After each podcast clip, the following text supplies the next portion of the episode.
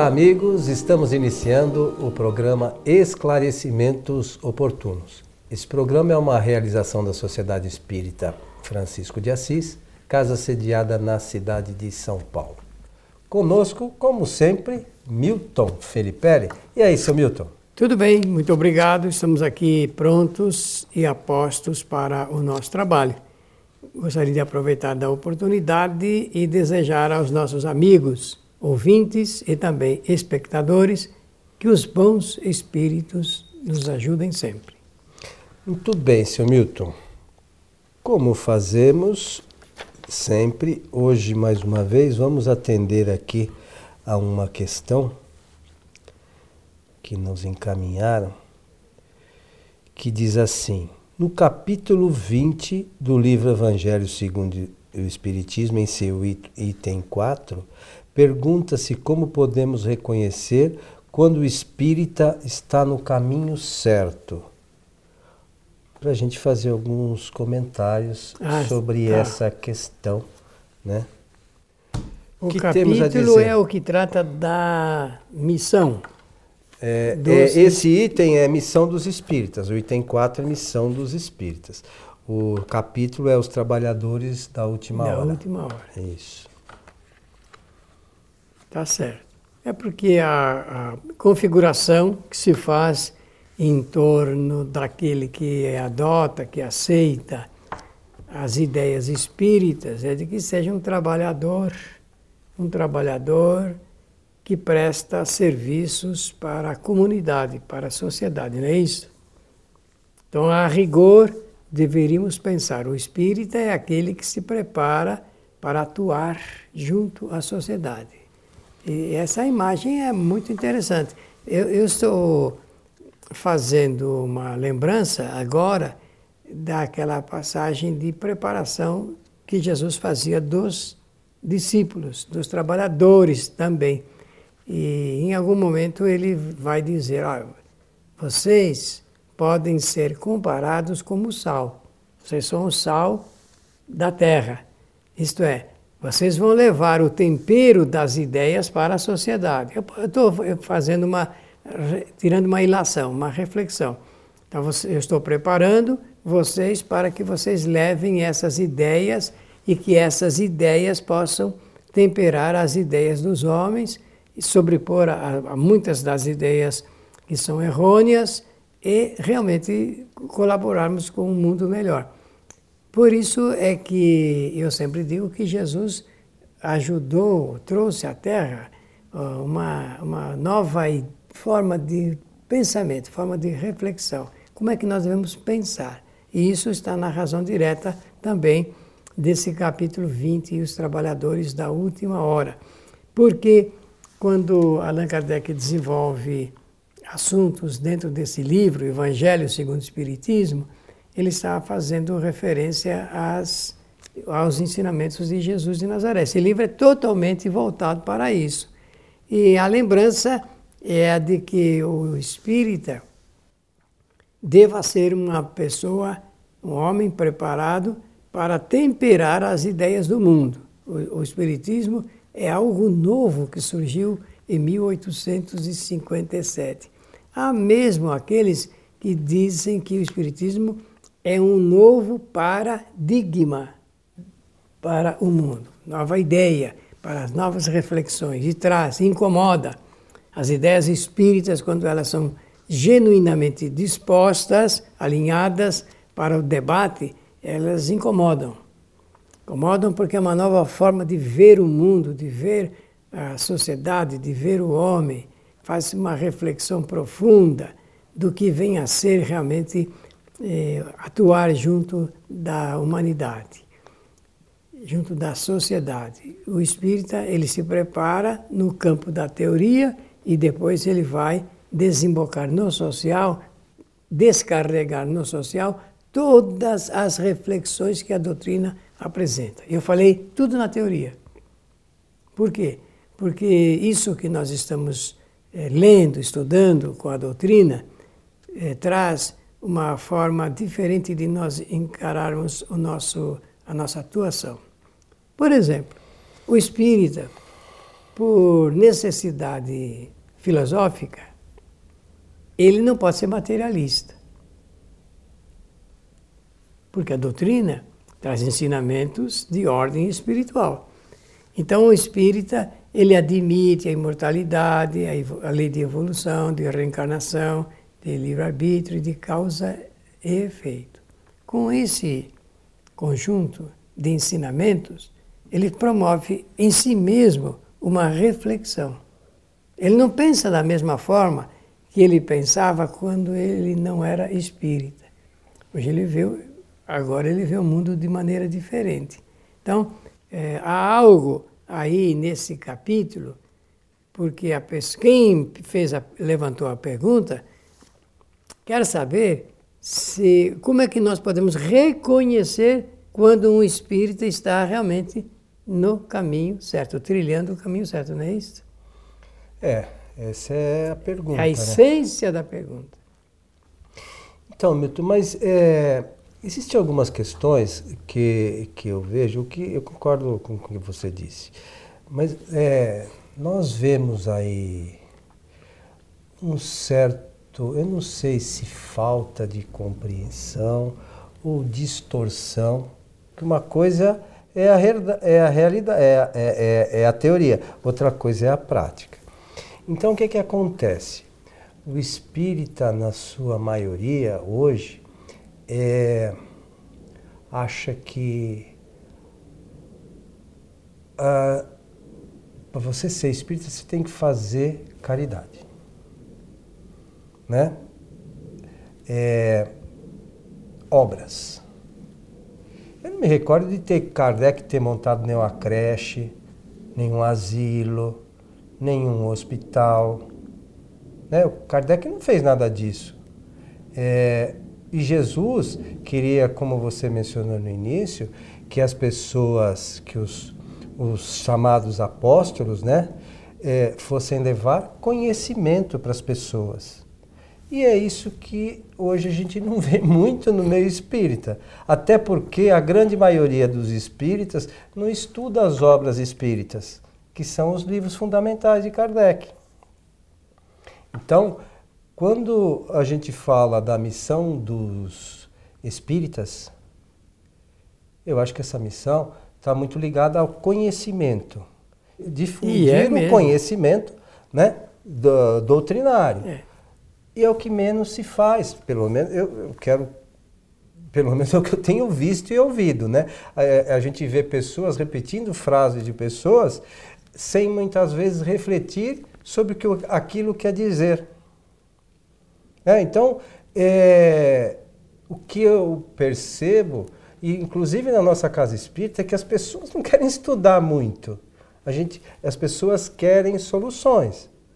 Né? Chegam na casa espírita esper, esperando é, obras mágicas.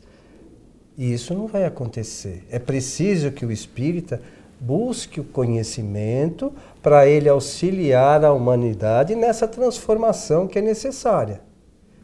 Eu, eu vejo hoje é, o movimento espírita mais ou menos andando assim. A pessoa está mais preocupada em fazer caridade, é, é, fazer coisas que realmente que, que não tem trazido o conhecimento doutrinário para muitas pessoas.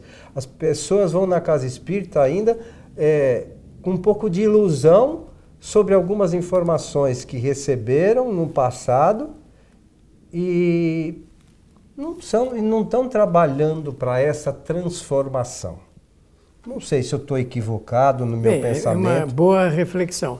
É, lembrar que nós temos que ter patente que a maior caridade que possamos fazer para o próximo é realmente a divulgação das ideias espíritas. Não é? Aquilo que nós consideramos caridade, que o mundo considera caridade, que é a doação de recursos e materiais para o próximo, nem sempre é a verdadeira caridade como era ensinada. Mas é possível também, ajuda as não, pessoas. Não, não, com certeza. Mas não, a, a, caridade como entendia Jesus está na razão direta da paciência, da tolerância e da indulgência que temos que ter para com o semelhante. Então, esse é o primeiro ponto.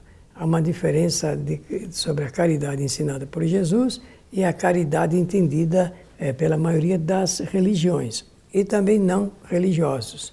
Porque esta caridade que nós considera que o mundo considera como caridade, na, no fundo, é uma obrigação social. Porque nós temos que ter uma obrigação social ligada com aqueles que podem menos, que têm menos, que são é, é, carentes e necessitados, porque a, a, estrutura social está muito ligada com isso, desta forma. Agora, do ponto de vista espírita, sem nenhuma sombra de dúvida, o conhecimento é o grande é, benefício. O conhecimento é o grande benefício. Quando, Coelho, eu realizo trabalhos e percebo que nesse, eh, em decorrência desses trabalhos as pessoas se esclarecem convictamente, isso já está nos gratificando. Porque nós sabemos que a libertação de uma pessoa está na razão direta é, da sua independência de pensamento eh, espiritual. Então, é, é o primeiro ponto. Agora, a pergunta aqui é como nós podemos reconhecer. Nós podemos reconhecer quando o espírita, a pessoa, se aplica no conhecimento da doutrina, no, no esclarecimento do próximo sobre a doutrina, quando ela, é, pela excelência do seu trabalho é, ligado com o amor ao próximo, ajuda é, as pessoas a sair de dificuldades espirituais, porque o nosso mundo ele é repleto de dificuldades espirituais, influências das mais diversas categorias. E quando uma pessoa ela é ajudada nesse campo, isso é um grande, é uma grande caridade. Sem dúvida. Se nós podemos usar essa expressão. Agora, é, é desafiadora, é desafiador esse capítulo, porque chama a atenção, é, principalmente é, pela adjetivação do espírita, é, da qualificação do espírita. Como é que se reconhece o bom espírita? Se reconhece aquele que luta pela sua transformação moral. E, e o que vem a ser isso? Que ele adote regras de relacionamento melhores com, os, com o semelhante. Porque o nosso planeta, normalmente as pessoas são muito voltadas para os assuntos de ordem material. Não estão ainda ainda despertadas, motivadas, estimuladas para os valores eh, das coisas espirituais.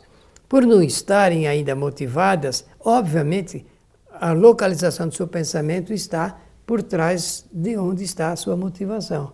E a motivação é ganhar mais dinheiro, é ter mais patrimônio, é ter mais destaque social, etc, etc. Dizem alguns autores, amigo Coelho, dizem até que nós vivemos um momento da ditadura da beleza. Pois é. A ditadura da beleza está nos eh, indicando um passado longínquo da nossa história em que o, nós tivemos um, um período terrível ligado a isso, onde o homem fazia muito culto ao seu próprio corpo e esquecia do seu intelecto e também eh, dos valores de ordem espiritual.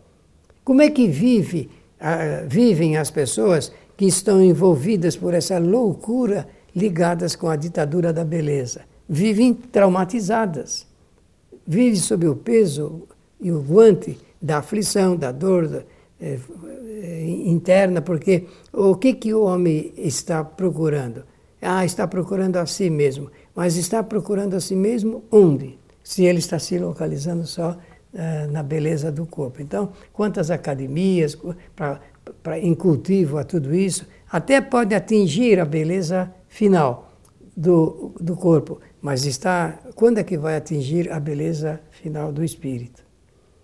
Esse é, é um detalhe que não pode passar despercebido, porque o espírita ele tem que estar mais voltado para outros assuntos. Olha, a gente, a gente é, percebe, eu acho que é louvável o empenho que muitas pessoas têm em fazer exercício físico, isso é até saudável. Pela saúde. Só que assim, é, é, é, as pessoas, é, é, é, é, o que você falou mesmo, elas, em vez de fazer, elas não querem estar bem fisicamente, elas querem estar belas. Isso aí.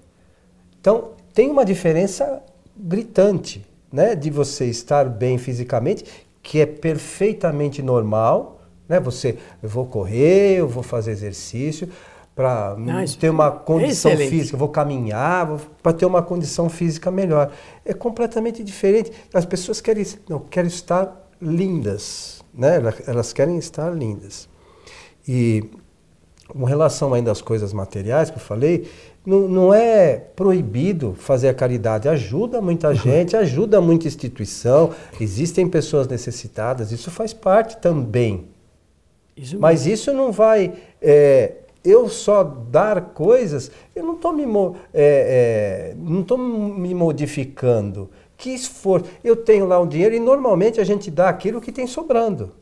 A gente não faz nenhum empenho para transformar, ou com a história do óbolo da viúva, né? Deu o último que tinha. A gente faz isso? A gente só dá o excesso. É verdade. Né? Então, é, na doutrina espírita, eu acho que a gente tinha que buscar, na verdade, o conhecimento para ajudar as pessoas. É, como você falou, a maior caridade é a divulgação da doutrina. Mas é a divulgação de ordem de forma correta. Inteligente. Porque hoje, o que se, muitos te, se tem dito em nome da doutrina não tem nada a ver com o que está escrito nas obras de Kardec. E aqui, no nosso programa, é só pegar os, os nossos programas aí ao longo do tempo, nós vamos ver 500 coisas que a gente já abordou aqui, é exagero, né? Mas diversas coisas, diversos assuntos que a gente abordou, que, de coisas que têm sido ditas em nome da doutrina, que não tem nenhuma relação com o Espiritismo. Infelizmente. Só que assim, ah, mas é falta de caridade falar disso. Falta de caridade é a gente enganar as pessoas com informações erradas. Eu acho que isso é falta de caridade. Né? Para onde a gente quer conduzir? O que, que, que informação a gente quer dar para essas pessoas? Então cabe a cada um que pense, né, Milton? Com toda certeza. É, é, eu penso, é, voltando e se ligando a, a, a pergunta na Missão excelência, dos espíritas. A, a pergunta, é, penso que nós deveríamos imaginar o espírita é realmente ele se localizando com muita responsabilidade é, na, na, na, parte teórica, que é o estudo teórico, na parte prática, que é uma contribuição para que a sociedade seja mais equânime, que é onde as pessoas tenham realmente é, oportunidades iguais, e isso parece que a própria natureza oferece, né? É partindo da própria lei do Criador e entendendo que ainda não estamos eh, coletivamente eh, preparados para o despertamento para esses assuntos como nós gostaríamos que fosse. Ainda teremos um tempo bastante longo né, eh, a aguardar, mas aguardar agindo, aguardar trabalhando, aguardar fazendo algo que possa ser uma proposta eh, de libertação da consciência do homem a, pelo, pela sua análise, pela sua reflexão. É, é dessa forma que nós podemos verificar quando o espírita está no bom caminho, no caminho correto, no caminho certo, sendo inclusive fiel à doutrina. A fidelidade à doutrina é, segundo penso, um dos pontos altos daquele que se propõe estudar e assumir parte dessa responsabilidade. Tem aquela frase: Conhecereis a verdade e ela vos libertará? Sim. Então, a verdade da doutrina está contida única e exclusivamente nas obras de Allan Kardec. É, essa frase é de Jesus. De né? Jesus. É o tal de Jesus, né, que não sabia nada. É, não. Ele falou isso, e, mas por acaso, né? Foi um mero acaso não. que ele falou isso, né? Tudo era então, eh, Jesus fala, fala as coisas e a gente não se dá conta. Então, nós, como espíritos, temos que usar a razão, né? Buscar o conhecimento e, e os espíritos superiores trouxeram esse conhecimento. É só a gente buscar as bases fundamentais. Simples assim. Certo, Sr. Milton? Muito obrigado pela oportunidade. Um abraço a todos os nossos amigos, ouvintes e também os nossos espectadores. E o nosso melhor desejo de que os bons espíritos nos ajudem sempre. Nós queremos mais uma vez lembrar aqui que a nossa casa, a Sociedade Espírita Francisco de Assis, trans, transmite suas palestras públicas pela nossa página do Facebook, que é Programa Transição, né? E todas as sextas-feiras a partir das 20 horas. Então fica o nosso convite para assistir às palestras. A todos o nosso abraço e até, até o nosso próximo programa.